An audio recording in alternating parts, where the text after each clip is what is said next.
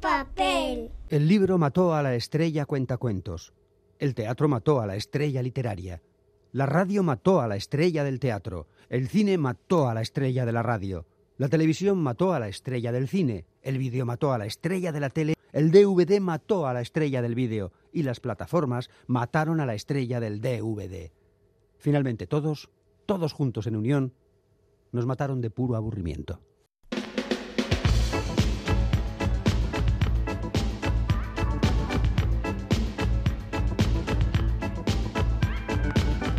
Pompas de papel.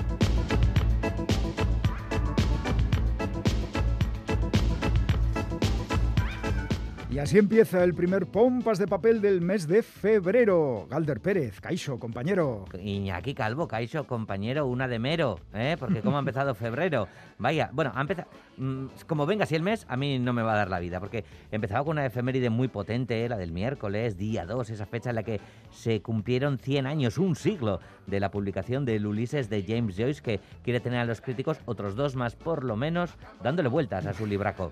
Pues sí, eh, lo del día 2 es porque Joyce, eh, muy maniático con eso de los números, quiso que su obra cumbre se publicara el día 2 del mes 2 del año 22. Y así como quien no quiere la cosa, ha pasado ya un siglo. Efectivamente, bueno, y el mismo día, el miércoles por la tarde, bueno, de, este año, evidentemente, claro, 2 de febrero también, pues se producía eh, una noticia tristísima, la muerte a los 78 años de edad de Pello Zavala, franciscano, escritor, músico, experto meteorólogo, cuya voz se ha escuchado durante años en Radio Euskadi y también ejemplar programa clásico a Gaur en Euskadi Ratia. Nuestro recuerdo y homenaje sentidísimo a Pello Zabala, persona muy querida y clave en la cultura vasca. Gugan Bego, Pello Zabala. Bueno, el deseo de todo el equipo de Pompas de Papel, formado por Félix Linares, Chani Rodríguez, Ane Zabala, Quique Martín, Iñaki Calvo, Roberto Mosso, Begoña Yebra, Goizal del Andabaso y Galder Pérez. Todos en sus puestos. Empezamos.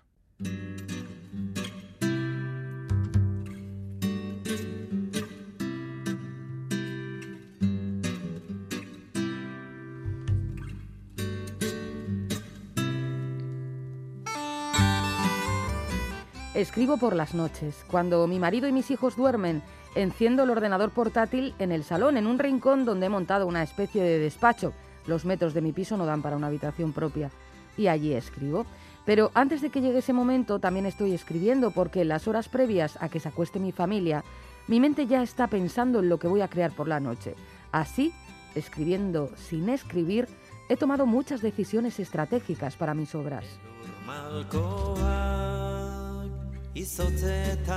Así comienza el libro de relatos No soy yo, escrito por Carmele Jayo y publicado por Destino.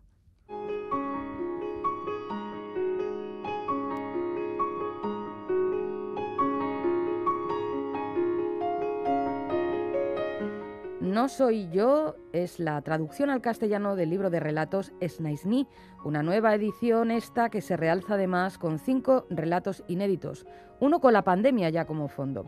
El título resulta bastante elocuente porque no soy yo es una frase que parecen decirse a sí mismas las mujeres protagonistas de este libro. Tienen entre 40 y 50 años, he calculado, y comprueban que no se han convertido en quien querían ser o acusan frustraciones y vacíos, la vida en pareja se les ha vuelto monótona con los años, van envejeciendo o empezando a envejecer. Ante esas certezas, la protagonista eh, sienten la urgencia de aprovechar el tiempo, de no diluirse por completo en la insatisfacción. Guiada por esa corriente general, por esa corriente marco, Jayo aborda temas tan concretos como la violencia de género, la adopción, la infidelidad o los amores platónicos. Creo que lo que más destaca en este libro es la capacidad de observación de la escritora, capaz también de analizar minuciosamente los nudos emocionales que se atan en silencio, las decepciones eh, que no se pueden en realidad reprochar a nadie, que se cuecen a fuego lento. También destaca su sensibilidad, capaz de emocionarnos como sucede con el final del relato Ecografías, un cuento que, como otros de los aquí incluidos, atiende al cuerpo de la mujer, le da relevancia. El cuerpo es narrativo. Por otro lado, también se agradecen los toques de ironía, de patetismo, un poco de humor, de agudeza, que incluyen algunos de los relatos. En Reiki, uno de mis favoritos, una mujer aburrida de su matrimonio, se apunta a un curso de Reiki, claro, y su decisión tendrá consecuencias inesperadas. El cierre de este relato a mí al menos me ha hecho sonreír, me ha gustado mucho. En la chupa negra asistimos al deseo de una mujer de recuperar los tiempos de rock and roll con su pareja y también se va a llevar alguna sorpresita. Como comentábamos al principio, las protagonistas, cuando ven que la vida se les escapa, deciden tomar cartas en el asunto, recuperar el tiempo perdido, pero en ocasiones, como se cuenta en Vitoria, Ibiza, Benidorm, podría aplicarse aquello tan antiguo de virgencita, virgencita que me quede como estoy. La vida en pareja, como decía, tiene mucho protagonismo. Parejas aún jóvenes, mm, o más o menos jóvenes, vitales, que arrastran las rutinas, eh, que han dejado de desearse o se les ha olvidado que se deseaban. En ese terreno, Jayo recrea situaciones muy literarias. La maternidad es también otro de los grandes temas del libro y como algunas mujeres sienten haber perdido su atractivo sexual envueltas en olor a leche y a galletas. Las historias de No soy yo confirman que Carmele Jayo, quien ha cosechado recientemente un gran éxito con La Casa del Padre, traducción de Aitar Echea, tiene una mirada propia capaz de interpelar a los lectores y de emocionarlos.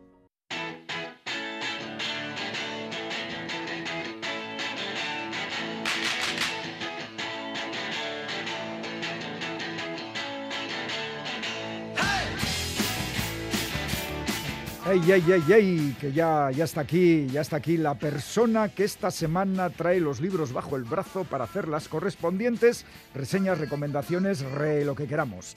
Hola. No, no es Chani Rodríguez, no. Soy el sustituto. Félix Linares, compañero, un placer. Ajá, aquí estamos. Eh, hoy traes, iba a decir cinco títulos, son seis. No, en luego, realidad luego son seis. luego Yo siempre explicamos. doy un bonus Sí, para sí. ganarme al público, ya sabes. Que eres, que- muy, eres muy hábil tú, ¿eh? En lo de ganarte Efectivamente. al público. Me estoy, estoy pensando en dedicarme a la política. Uy. Pero bueno, eh, Bueno, no voy a decirte votaría, pero sí que me lo iba a pensar, ¿eh? bien, Sí bien. que me lo iba a pensar. Eso está bien. Bueno, a ver, ¿qué traes tanto, hoy? ¿Qué traes votemos, hoy? votemos por los libros. Sí. Para empezar, traigo el último libro, el último, y este es definitivo, bueno, vete a saber, Oh. de John Le Carré, porque Uy. ya sabéis que murió hace unos meses. Sí. y que, bueno, pues tras una larguísima trayectoria de 60 años publicando novelas de espías, eh, la contrapartida de Ian Fleming, el creador de James Bond, es decir, las historias de Le Carré son historias turbias, un tanto siniestras, con gente nada glamurosa, sino más bien cutre, y con asesinatos y motivaciones siempre oscuros. Y bueno, pues tiene una carrera coherente y se murió el hombre y dejó, al parecer, en un cajón un manuscrito que se titulaba Proyecto Silverview, que Oye, es el que ahora ve la luz. ¿Qué, qué costumbre tienen los escritores de Mm. larga trayectoria de dejar siempre algo en un cajón, eh? Bueno, no solo eso, sino que algunos dicen que lo quemen. Pero bueno, en este caso, Bueno, ¿qué ha habido? A ver, ¿esto sería una obra póstuma? póstuma o- totalmente, Vale, claro. vale. Se ha publicado después de la muerte del autor.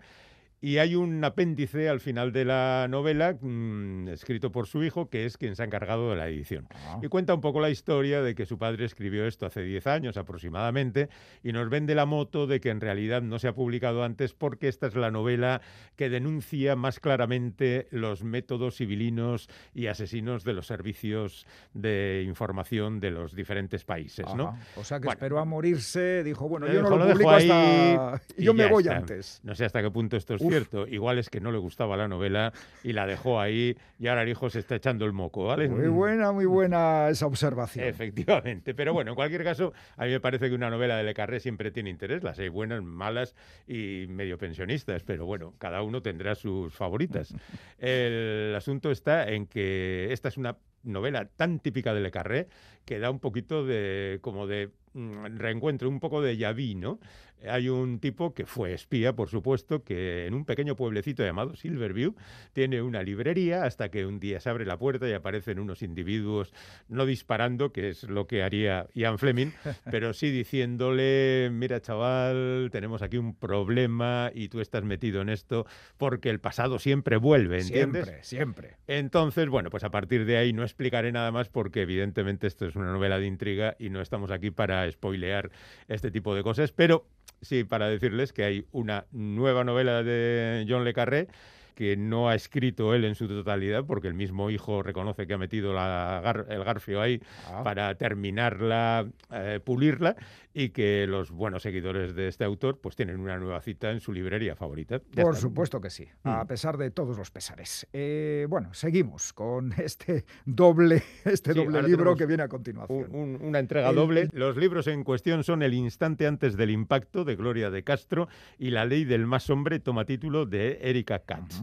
Me explico por qué he juntado estos dos libros, porque me parecen razonablemente complementarios, ya ah. que en ambos se trata de contar la peripecia de una mujer metida en un territorio de las empresas más o menos hostil y difícil, con tono muy diferente. En el caso de la americana, La ley del más hombre es la típica, el típico bestseller estadounidense, donde hay una abogada, la propia autora es abogada y quizás se basa en sus experiencias, que se mete en un bufete de estos atómicos que defiende a las grandes fortunas y demás.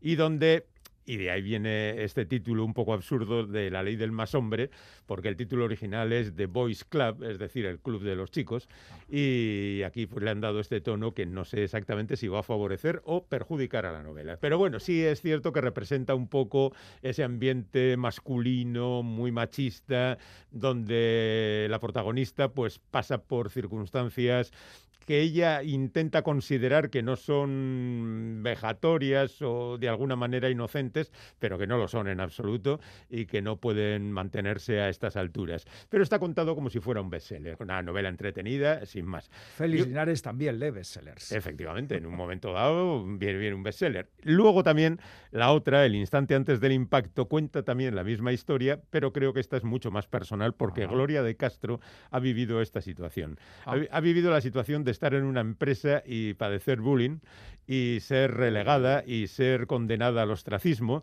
y ella va recogiendo esa especie de memorias, ese diario, donde va contando la historia tal y como ocurre. Pero también llegado cierto momento, en esa empresa las cosas empiezan a complicarse y empieza a caer gente despedida, pero como en Forapache.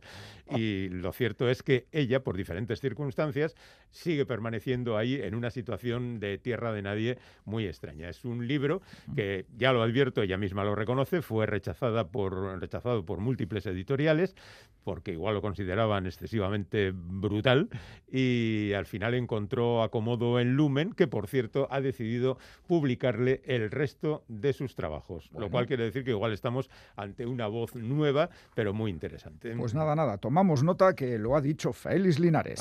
A ver mm. qué sigues diciendo, porque todavía quedan libros. Sí, sí, ahora tenemos, empezamos por el final, Uy, qué bonito. una novela de Chris Whitaker, que este es otro firma de cuidado. Este era un tío que ganaba dinero a expuertas eh, dentro de de su mundo de las grandes, las altas esferas empresariales. Vaya. Y bueno, pues tuvo al parecer algún episodio difícil. Bueno, a ver, que se metía de todo menos miedo y en alguna ocasión pues llegó también a ser víctima de un asalto y un apuñalamiento. Entonces dijo que igual era una vida demasiado peligrosa y dice, mira, yo prefiero que el peligro ocurra en mis novelas y me voy a retirar a escribir. Y ha escrito un libro, en principio una novela negra, por ambiente, por personajes, no claramente una novela negra en el sentido de que hay una investigación eh, más o menos canónica, sino porque los hay un sheriff efectivamente, pero es un personaje que está más vigilando a la protagonista que ejerciendo una investigación. La protagonista se define como forajida. Ella está fuera de la ley y no le gusta nada el mundo que le rodea. Ya sabes, estamos en el sur estadounidense, polvo, calor, mal rollo y agobio. Efectivamente.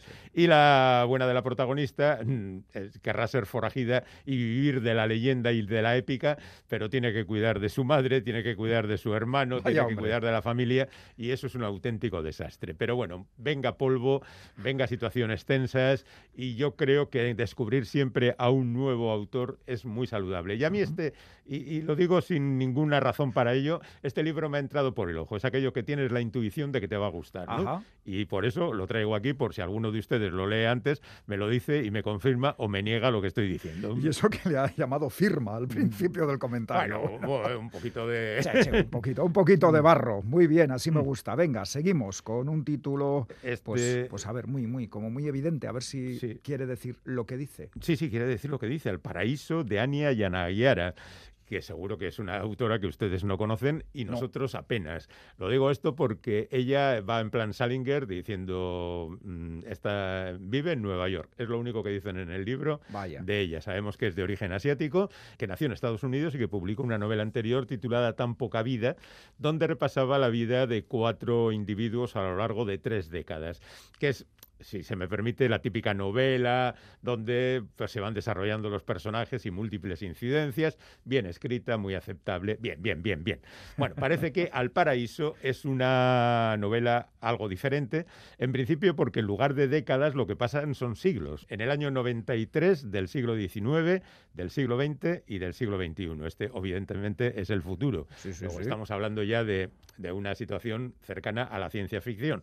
Pues Pero es que ya en el pasado la sociedad es eh, diferente de la que nosotros conocemos, porque ¿quién iba a pensar que, por ejemplo, en Estados Unidos, en el año 1893, estaba legalizado el matrimonio homosexual? Vale, esto es literatura. Efectivamente. Pero ya se ve que es literatura especulativa acerca de un cambio histórico con respecto a lo que nosotros conocemos. Bueno, yo leí el libro anterior de Ania y no me pareció deslumbrante, pero me pareció interesante. Y este me parece todavía más interesante en el sentido de que hace unos planteamientos pues diferentes y quién sabe. Es verdad que ese ambiente del tercero de los apartados, que es el más largo, por cierto, el del 2093, es un poco tópico acerca de la desaparición de la sociedad, la hambruna, las pandemias. Eh, la verdad es que tiene cierto encanto el- la escritura. He empezado a leerlo, he leído unas cuantas páginas y la verdad es que ya, ya me han entrado ganas de seguir. Bueno, bueno. Pero atención, que tiene 700 y pico páginas, ¿eh? bueno. Ánimo, feliz. Tómese con cuidado.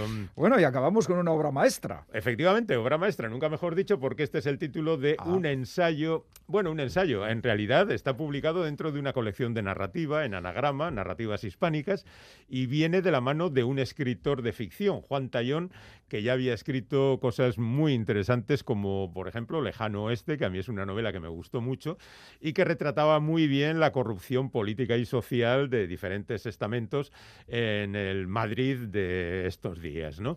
La novela no tuvo ningún éxito, como suele pasar en estos casos, y Juan Tallón pues, se ha visto obligado a hacer lo que hace cualquier persona inteligente que ve por dónde van las cosas en el mercado editorial, denunciar la corrupción, pero no con metáforas y nombres inventados, sino con nombres propios Ajá. y con hechos ciertos y comprobados. Señalando con el dedo. Efectivamente. Bueno, esta historia es abracadabrante, de verdad. El Museo Reina Sofía encarga a Richard Serra una escultura. Richard Serra es el tío que tiene unos hierros torcidos en el Guggenheim, muy grandes, como sabéis, muy grandes. sí. Ocupan mucho, aparte, buena parte del Sí, Guggenheim. yo les llamo el metalúrgico porque me parece que es más o menos mm, lo que hace, ¿no? Doblar chapas de hierro. Y la obra en cuestión pesaba 38 toneladas. Mm. Entonces, en un momento determinado, por lo que fuera, decidieron retirarla porque necesitaban ocuparlo con otra cosa. El asunto está en que cuando fueron a buscarla donde la habían retirado a un almacén, la obra había desaparecido. 38 toneladas. 38 toneladas, que es Ajá. eso que te llevas tú un día tu coche particular, Sí. lo cargas en el maletero y te piras, ¿no? sí. Bueno, el asunto está en que la obra no ha aparecido y que, bueno, pues hay quien dice que la ha robado un coleccionista. Yo, sinceramente, lo que opino es que se la vendieron a un chatarrero directamente y, le- y les, y les dio lo que cuesta el metal. Versión razonable porque 38 toneladas de metal pues, es, una verdad, pasta, es una pasta. es sí, una sí, pasta. sí, sí. Entonces, bueno, ahí está el tema. Mm, El Reina Sofía tampoco se inmutó porque llamó a Richard Serra y le dijo, hazme otra y ya está, y te pago 100.000 euros. Entonces, bueno, pues ya está. o sea, El artista contento, quién sabe si a partir de ahora encargará a alguien que vaya robando obras suyas por ahí para que le encarguen la, la copia y el hecho cierto es que Tallón se ha documentado perfectamente sobre el asunto. A mí me parece que es un escritor muy solvente, ha entrevistado a multitud de personas y tiene cierta retranca malintencionada. Y entonces a mí eso es lo que me gusta. ¿Qué quieres que te diga? Que ya lo sé, que ya lo sé que te gusta. No os gusta, por supuesto que sí. ¿Qué te parece si repasamos los Muy bien, títulos de los libros? Venga, vamos Ok, allá. pues eh, Espera, espera, lo espera. recuerdo. Proyecto Silverview de John Le Carré, que está publicado por Planeta.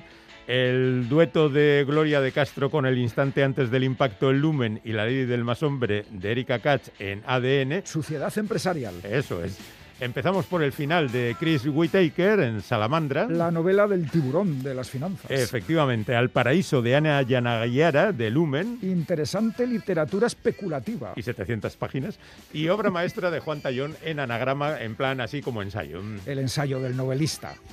Que mejor va por ahí, según ha dicho Linares. Seguro, pues feliz, es que ricasco y Vale. oye, que luego traes otro libro, ¿eh? que nadie se crea Mm, que aquí sí. terminas tu No, no, no, intervención. yo tengo un trabajo intensivo. Ay, venga, venga, me voy a ello. Sufre con placer.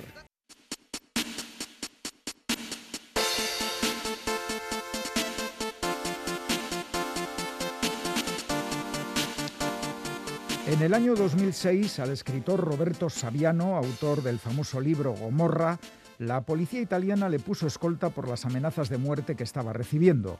Su pecado, publicar un libro en el que denunciaba con nombres y apellidos la actividad criminal de la Camorra, la mafia napolitana. A Roberto Saviano le dijeron que llevaría escolta durante algunas semanas, pero la amenaza siguió latente, se mantiene a día de hoy y el autor lleva más de 15 años viviendo prácticamente encerrado y bajo estrictas medidas de seguridad. ¿Puede alguien imaginarse el daño que sufre una persona obligada a vivir en asedio permanente? Aquí en Euskadi conocemos la experiencia de quienes tuvieron que llevar escolta por la amenaza de ETA, y su relato siempre coincide, además de en el lógico miedo, en el recorte de libertades que para ellos y sus familias supuso aquella amenaza. Pues bien, este recorte llega hasta el límite de lo soportable para Roberto Saviano, una bomba de relojería a base de rabia y frustración que el autor ha hecho estallar de forma controlada mediante una novela gráfica de título rotundo, Todavía estoy vivo. Un testimonio impresionante publicado el año pasado en Italia y en el que Roberto Saviano explica al detalle y con grandes dosis de amargura las consecuencias, el precio terrible que ha tenido que pagar por contar la verdad sobre la camorra. El escritor y periodista lleva a cabo un insólito desnudo integral emocional y lo convierte en viñetas con la ayuda del magnífico dibujante israelí Asaf Hanuka, que capta a la perfección todo lo que el autor quiere expresar. El cómic es como una montaña rusa que viaja por el tiempo. Descubrimos que a los 12 años Roberto Saviano fue testigo de un asesinato mafioso. Un hombre fue tiroteado en la calle por un sicario. Tres años después, el atentado mortal contra un párroco que había denunciado las actividades de la mafia le convenció de que debía estar en el lado de los que no se callan. Con solo 26 años y después de mucho investigar sobre el terreno, Roberto Saviano publicó en 2006 la obra Gomorra, su gran éxito y el comienzo de su vía crucis particular. Una vida en la sombra, con escolta hasta para ir a tirar la basura, sin posibilidad de una relación de pareja, cambiando de identidad cuando viaja a otro país, manteniendo siempre en secreto el lugar donde reside y con la amargura de ver cumplida la advertencia que le hizo otro escritor amenazado, Salman Rushdie. Te echarán la culpa por seguir vivo y escribiendo libros. Roberto Saviano recuerda el juicio en el que dos mafiosos fueron absueltos en 2008 al estimar el juez que les había perjudicado lo que él y otros periodistas escribieron sobre ellos. Trece años después, en 2021, el juicio se repitió en Roma, los mafiosos fueron condenados y Roberto Saviano al salir del Palacio de Justicia pensó, Todavía estoy vivo, hijos de la gran puta. El escritor subraya que su supervivencia es el reflejo del fracaso de la mafia y por ello sigue adelante, a pesar del enorme coste que eso conlleva. Absolutamente imprescindible esta novela gráfica, Todavía estoy vivo, de Roberto Saviano y Asaf Hanuka, publicada en castellano por Reservoir Books. No os la perdáis.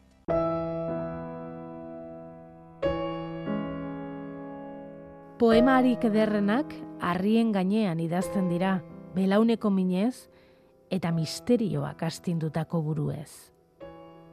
Poemarik ederrenak idazten dira aldarea hutsik dagoenean eromen zerutiarraren zilarrez inguratua. Orduan, kriminal zoroa zara puntuka egin zenion gizateriari erreskatearen bertsoak eta Bibliako profeziak eta Jonasen anaia zara. Baina gindutako lurrean, non urrezko sagarrak ernetzen diren eta ezagutzaren zuaitzera jainkoa ezen inoiz jaitsi, ez da zu madarikatu ere. Baina zuk bai, madarikatzen duzu aldiro zure kantua limboan sartu zinelako, non biziraupena ukatua zen gabezia arnasten duzun. Aldamerinik idatzitako poemarik ederrenak izeneko olerkia entzun dugu, aioren parantzak euskaratu zuen, eta poesia kaierak bilduman kaleratutakoa da.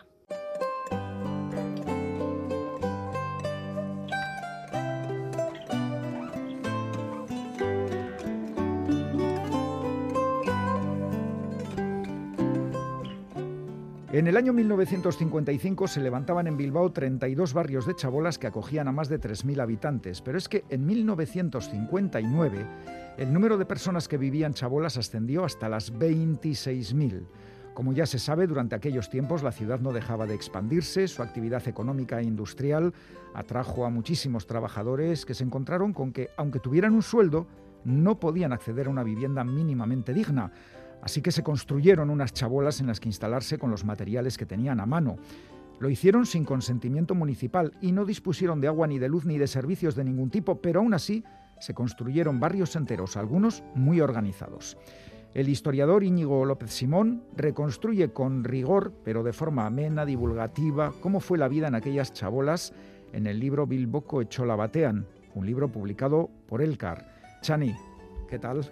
Hola, Iñaki. Chani Rodríguez, que me acompaña, y saludamos a, a Íñigo López Simón. Íñigo, bienvenido Opa. a Pompas de Papel. Es que ricasco. Teníamos muchas ganas de hablar con él. Sí, ¿verdad? llevábamos Chani y yo diciendo Íñigo López Simón, Íñigo López Simón, tenemos que traerle a Pompas. Aquí está. Eso Aquí lo hemos conseguido. Sí, sí, sí.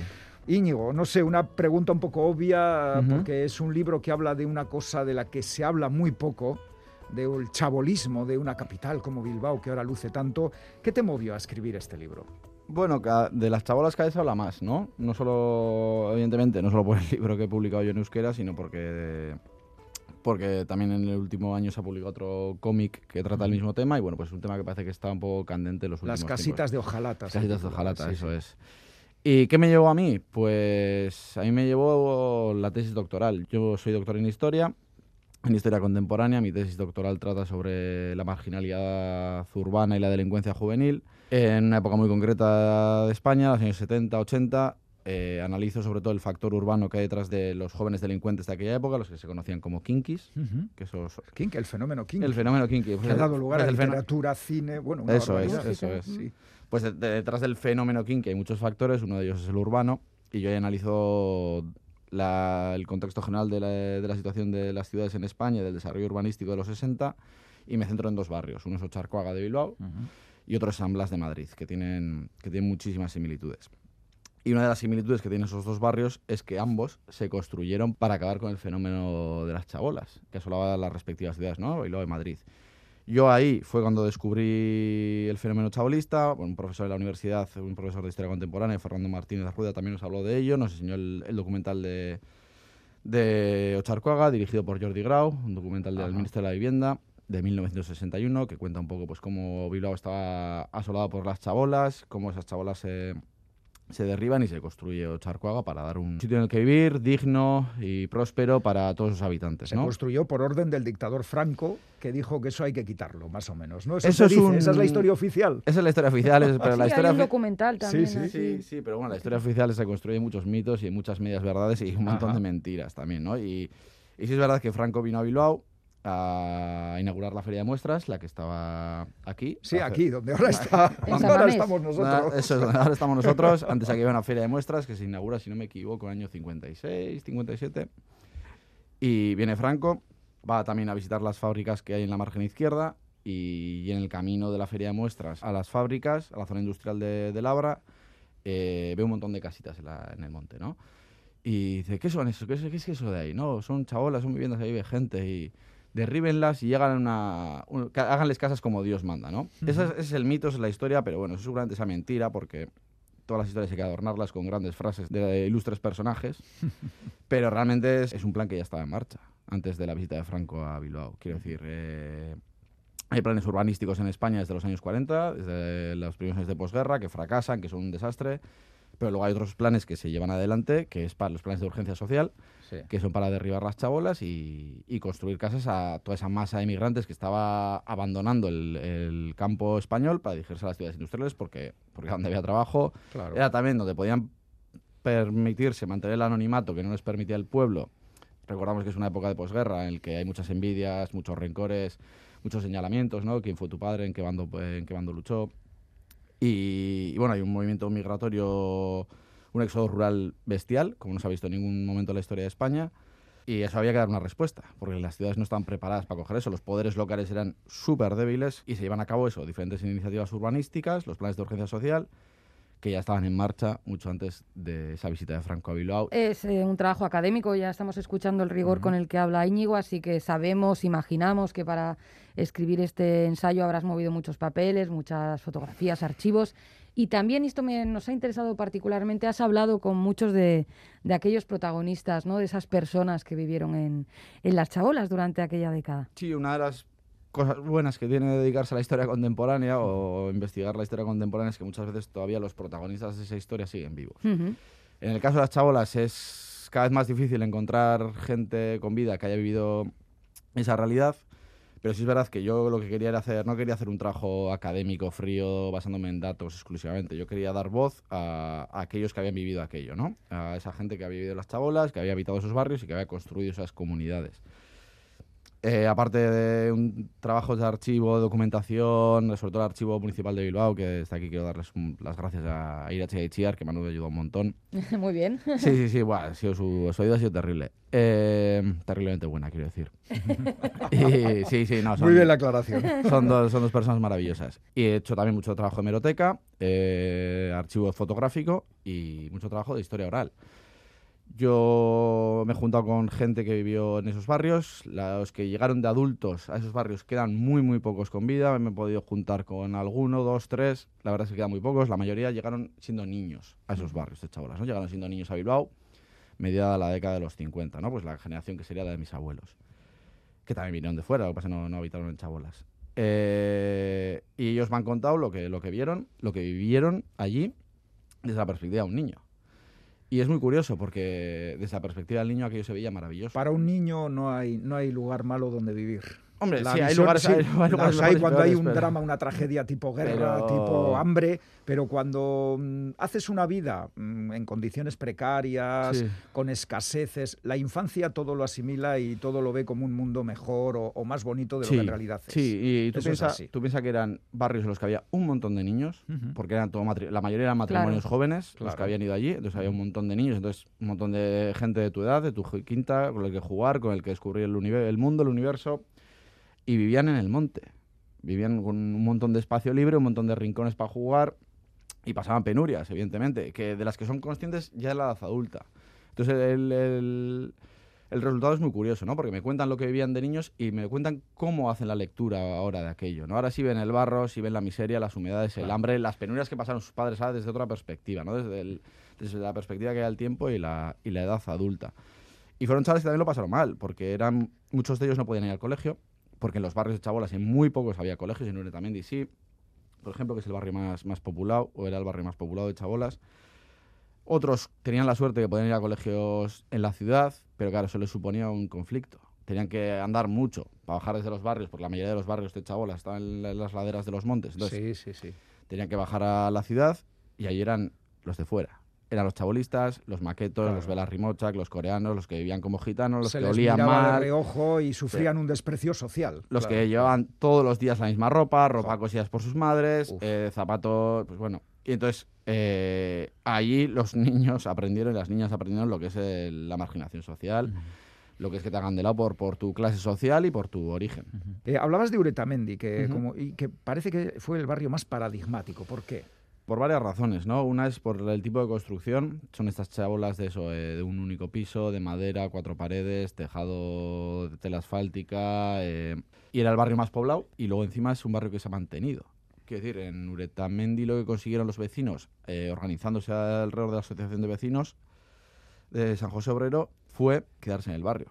El resto de chabolas, cuando se derribaron, a los, chava- a los habitantes de las chabolas los metieron en un camión con lo poco que tenían y les llevaron a Ocharcoaga. En Uretamendi se quedaron en Uretamendi, porque con la Asociación San José Obrero lo que hicieron fue, durante un tiempo, poner una cuota en la que iban dando dinero para un piso. Entonces, el día que, que empezaron a derribar las chabolas, lo que hicieron fue construir casas en el propio barrio.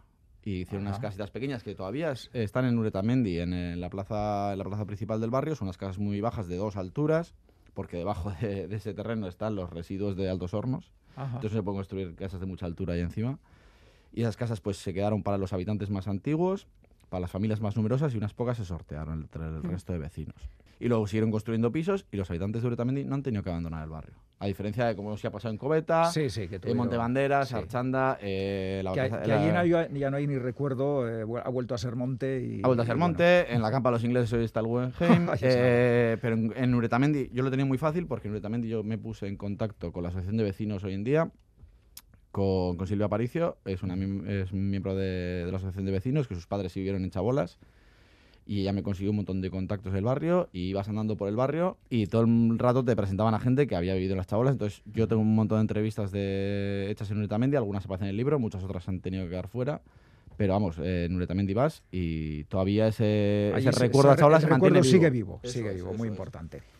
Nos vamos a quedar sin tiempo. No me resisto Ay. a decir que me llama la atención que no se quisieran ir de Uretamendi, ¿no? Porque les podían decir, mira, vas a ir a este sitio, en un piso, un Pero- bloque con agua y tal, pero, Pero ahí tenían que- la comunidad hecha. Claro, tenían claro. su vida hecha, era... El en- en- sentimiento de comunidad Sí, que cuando antes, les- de cuando pertenencia, ¿no? Cuando les Casi mandaron a Charcaga todo eso se rompió y hubo que Sí. volver a crear de esa- esas redes y ese sentimiento comunitario hubo que volver a Sí, crearlo. claro. En Uretamendi se mantuvo.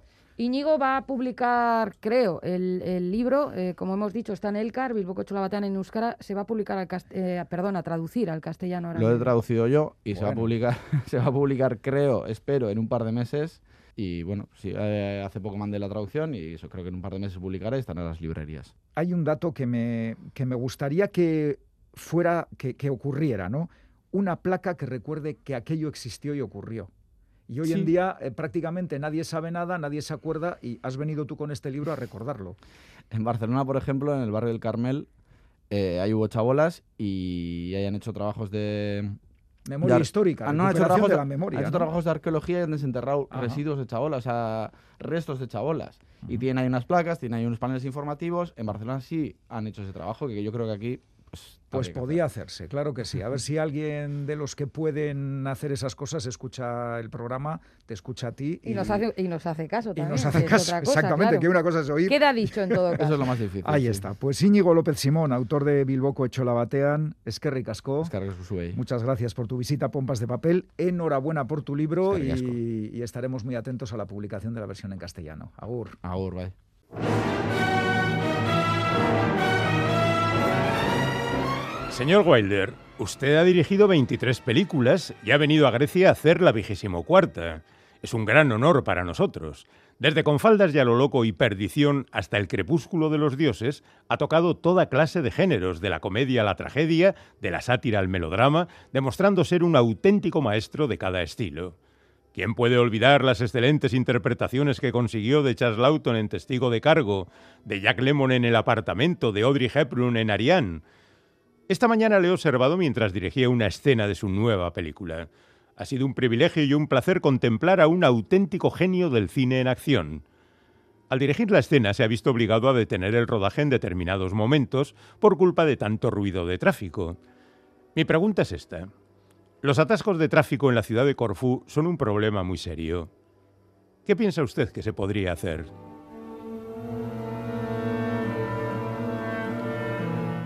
Este es un fragmento de la novela El señor Wilder y yo que ha escrito Jonathan Coe y que ha publicado en castellano la editorial Anagrama en su colección Panorama de Narrativas.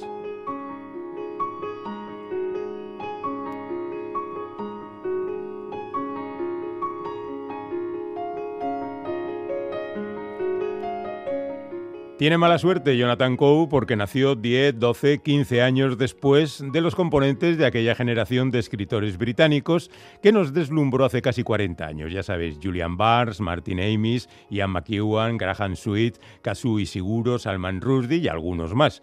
Y para cuando llegó el primer libro de Coe, el mundo consideraba que ya teníamos bastantes clásicos en este terreno, así que le ignoró. Bueno, las novelas inglesas tienen su público, pero no podemos considerar a Coe como un escritor de éxito entre nosotros. Y me parece un error porque el bueno de Jonathan es un buen cronista de diferentes tiempos en Inglaterra. En novelas como Menudo Reparto, El Club de los Canallas, El Corazón de Inglaterra, ha recorrido las últimas décadas del siglo XX y las dos primeras de este, en ocasiones creando series con los mismos personajes en diferentes momentos de su biografía. También tiene mm, otras novelas que no renuncian a la revisión de la historia, pero menos divertidas y más melancólicas, como serían La lluvia antes de caer o La espantosa soledad de Maxwell Sim.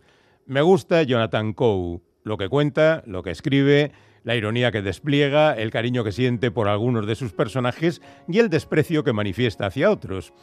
Y cuando uno cree que le tiene tomada la medida, se descuelga con una novela sorprendente, esta El señor Wilder y yo. El señor Wilder del título es evidentemente Billy Wilder y la yo de ese mismo título es una mujer de 50 años, sumida en el desconcierto del paro, el aburrimiento de su matrimonio, las tensiones con sus hijas, que recuerda cómo en un viaje por Estados Unidos, ayer cuando era joven, conoció a Billy Wilder y este la contrató para que colaborara en el empeño de hacer Fedora, la penúltima película del maestro, una obra que muy pocos entendieron y que encauzó su carrera hacia un final prematuro. Nuestra protagonista conoce al cineasta en una cena, en la que también está I.A.L. Diamond, el último de sus guionistas, y en la que se recuerdan cosas, se hacen chanzas, se lanzan pullas, se retrata al maestro. Y a partir de ahí nuestra heroína va teniendo encuentros con ambos a lo largo de los meses, mientras se cuentan sus peripecias haciendo la película y de paso se recuerda la vida anterior de Wilder que Coe decide narrar como si se tratara del guion de una película. Me gustan los films de Billy Wilder y me interesa el personaje, así que me ha gustado este libro que puede servir para que ustedes lo descubran y quizá después se animen a leer el resto de su producción, porque merece la pena. Aunque tiene un aire más festivo que las otras novelas del ciclo melancólico, hay algo que la emparenta con ellas, ese espíritu decadente, esa sabiduría de la experiencia, esa forma de enfrentarse a un futuro que no existe, sin ser excesivamente complaciente con lo que se ha hecho. Conviene conocer algunas películas del cineasta, saber qué pasó, por ejemplo, con La vida secreta de Sherlock Holmes, un título maldito en su filmografía, y por supuesto con Fedora, una película mucho mejor de lo que sugieren las críticas de la época para disfrutar en su totalidad del señor Wilder y yo. Bueno, ha sido un auténtico placer eh, leer este libro y espero que nuestras sensibilidades, la suya y la mía, sintonicen y a ustedes les pase lo mismo si es que deciden seguir mi recomendación y leer la última novela de Jonathan Coe.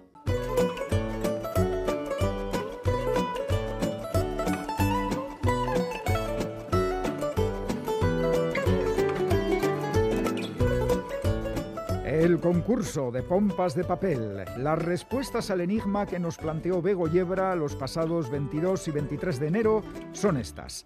Título del libro La otra orilla. Autora Elena Moya. Eh, siempre, como siempre, mucha participación, muchos acertantes y comentarios eh, sobre la autora y su obra en este caso, sobre los libros que está leyendo Pues nuestra cuéntanos, audiencia. cuéntanos, Iñaki, ¿Te cuéntanos. parece que- Por favor, lo estoy deseando. Vamos a ver A algunas ver. cosas que nos ha mandado nuestra fiel audiencia. Pues mira, Carlos desde Barcelona nos dice, Caixo, pomperos y pomperas. Esta semana Begoña nos pregunta por la otra orilla de Elena Moya. Y aprovecho para compartir con vosotros las lecturas de inicio de año que han valido la pena, esta vez alejadas de las novedades. Hoy, muy, muy bien hecho, Carlos, Mira. porque alejadas es que nos atan demasiado las sí, como novedades. que es que ¿no? nos apisonan, nos pasan por encima. Son una condena mm, de lo más actual. Pues Bueno, estas dale. dos eh, lecturas que le han gustado mucho a Carlos, una es Crímenes de Ferdinand von Schirach, corto, rápido, interesantísimo, un puñado de historias reales de asesinatos y delincuentes, sin morbo, sin monstruos, historias curiosas, anecdóticas, pero también humanas e incluso tiernas. Vaya, vaya. Y luego eh, Arthur and George, de Julian Barnes. Este es un autor muy reconocido. Excelente narrador y una historia basada en hechos reales con Conan Doyle como protagonista. Vale la pena. Carlos de Barcelona. Bien, bien, Arthur and George, vale. Marga, desde Zarauz, nos dice, una semana más, aquí estamos con la respuesta al enigma, autor Elena Moya, título La otra orilla. Esta escritora y periodista catalana destaca por el tratamiento central y protagonista de las mujeres en sus novelas. Además, aborda temas como la influencia de la Iglesia, Opus Dei, la educación, la homosexualidad femenina, la desigualdad de la mujer y el poder económico y financiero. Otras obras suyas son Los olivos de Belchite, La maestra republicana, La candidata, y desde el año 2012 escribe informes financieros para gestoras de fondos de inversión. Imparte también conferencias sobre economía y finanzas. Como veis, muy activa, nos dice Marga desde Zarauz. Da gusto como, como retrata Marga, Elena Moya. Y termina diciendo, cuidaros mucho.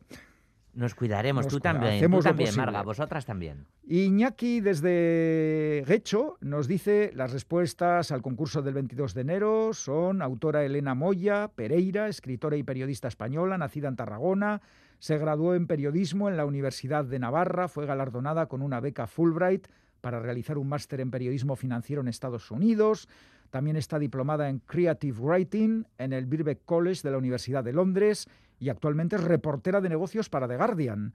Y la obra de esta escritora es La otra orilla. Elena Moya recorre el delta del Ebro con esta novela inolvidable sobre la, sobre la determinación y la lucha contra el destino. Es una historia de afectos y de sueños, de clases sociales, de lucha y voluntad, que conecta un pasado marcado por la guerra y las dos Españas con un futuro esperanzador en el que las mujeres son las nuevas protagonistas. Bien, Iñaki, bien. Tú Saludos, no, Capitán Iñaki. Viñetas, eh, digo Iñaki de Guecho, eh, vale, vale, vale. Iñaki de bueno, tú también bien, eh, Capitán Viñetas, siempre bien. Es vale. que ricasco. Está gausasco.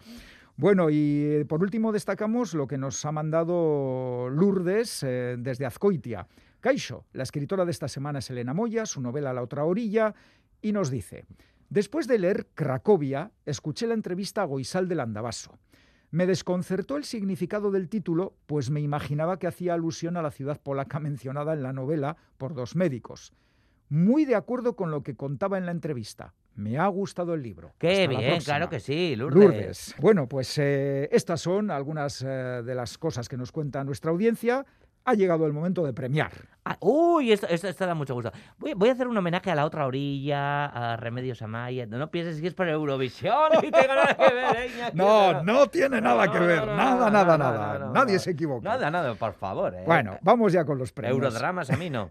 Premios a tres oyentes de Pompas que han acertado las respuestas. Libro La otra orilla, autora Elena Moya. Primer lote de libros es para Ay, que maneja mi vaca, ¿quién? Andrés Castells de Barcelona, un fiel oyente, un fiel oyente Andrés. El segundo lote de libros es para la deriva me lleva, ¿quién? Alasne Sagasti de Derio. Y el tercer lote de libros es Aquí para maneja mi vaca, y a la deriva me... Corta, corta, corta. Inma Aguirre de dale. Donostia. Dale, he pasado sudores y todo. Sorionak a los tres, Andrés, Alasne, Inma. Os llegarán los libros en breve plazo. Os recordamos que para participar en el concurso de Pompas podéis mandar las respuestas a la dirección de correo electrónico pompas.eitv.eus y podéis también enviarnos una carta o una postal a esta dirección Pompas de Papel, Radio Euskadi, Capuchinos de Basurto 2, 48013, Bilbao. Y el concurso de Pompas, las pistas como siempre, nos las da. Aquí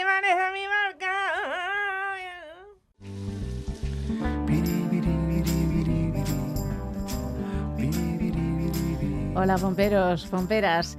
No os voy a preguntar por si os trata bien la vida, porque tampoco es que andemos muy sobraditas de tiempo para escuchar quejas. Así que os propongo leer historias de desgracias ajenas que algo consuelan.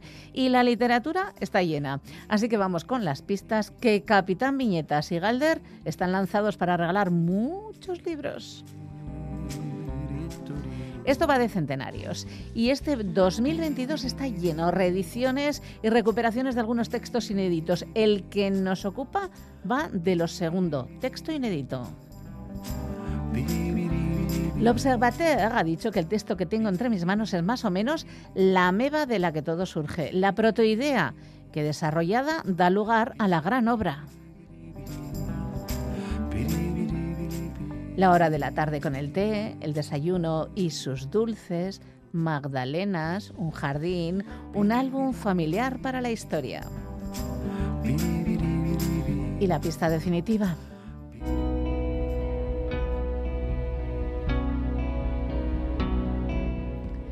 Habían metido los preciosos sillones de mimbre bajo la galería cristalaba, pues empezaban a caer gotas de lluvia y mis padres, después de haber luchado un segundo en las sillas de hierro, habían regresado para sentarse a cubierto. Pero mi abuela, con el cabello entrecano al viento, seguía con su paseo rápido y solitario por los senderos del jardín, porque decía que se iba al campo para estar al aire libre, y era una pena no aprovecharlo. Con la cabeza erguida, aspirando el viento que soplaba y le hacía decir que por fin se podía respirar, aceleraba el paso y parecía no sentir la lluvia que empezaba a herirla, ni las burlas de mi tío abuelo que le gritaba desde la terraza, ¡Qué agradable la lluvia de él! ¡Qué buena, ¿verdad? Le sienta bien a tu vestido nuevo. Esto era para intentar ganarse la complicidad de abuelo, que se limitó a menear la cabeza. Es curioso que nunca se comporte como el resto del mundo. Que la suerte os acompañe. Batak ez du besteak Batak ez du besteak entzen. Batak ez du besteak entzen. Ez hiltze batek beste bat. Ez ardoak tristura. Ez hitzek ahastura. Ez denborak mina. Batak ez du besteak entzen. Ez loturak amestua. Ez ikasiak utz egitea. Ez arrakastak larridura. Batak ez du besteak entzen. Ez liburuek gozea. Ez urak egarri gabezia. Ez nire egiak zurea. Ez liburuek gozea. Ez liburuek gozea. Ez urak egarri gabezia. Ez nire egiak zurea. Batak ez du besteak entzen. Gerardo Markuleta.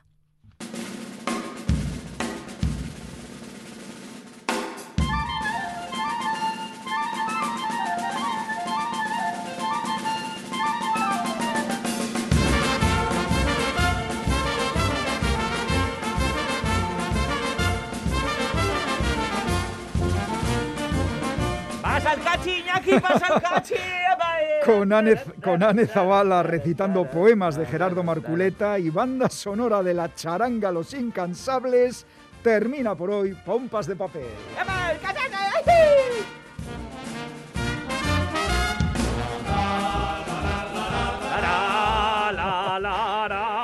Si no habéis podido escuchar el programa en directo, lo tenéis en la página web de EITV y en la app EITV Nayeran. Pincháis en radio, vais a Radio Euskadi, Pompas de Papel, y ahí están disponibles todos los programas de las últimas temporadas.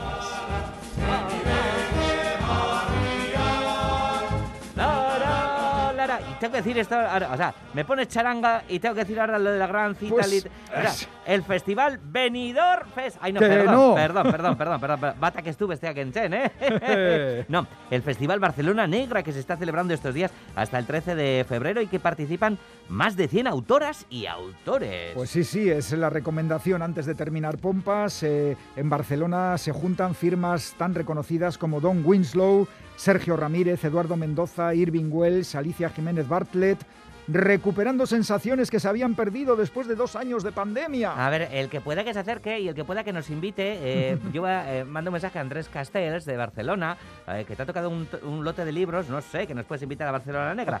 Bueno, y que si no, pues que se puede leer siempre un buen libro y escuchar pompas de papel con las voces de Quique Martín, Félix Linares, Ane Zabala, Chani Rodríguez, Iñaki Calvo. Goizal del Andabaso, Roberto Mosso, Begoña Yebra y Galder Pérez. Nos vamos, Esquerri Casco de Noí, Agur. I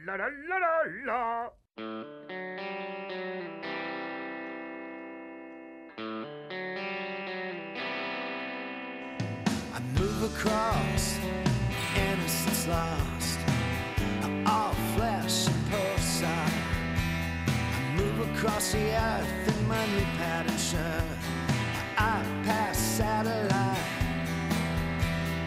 You're so bitter, you're. Can't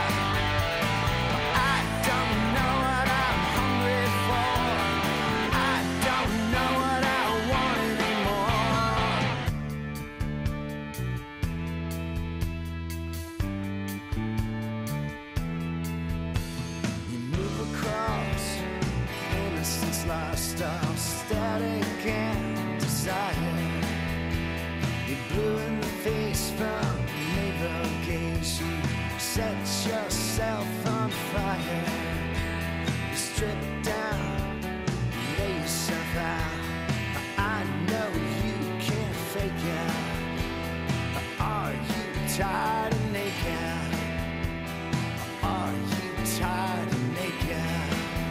Yeah. I'd sooner chew my leg off than be trapped in.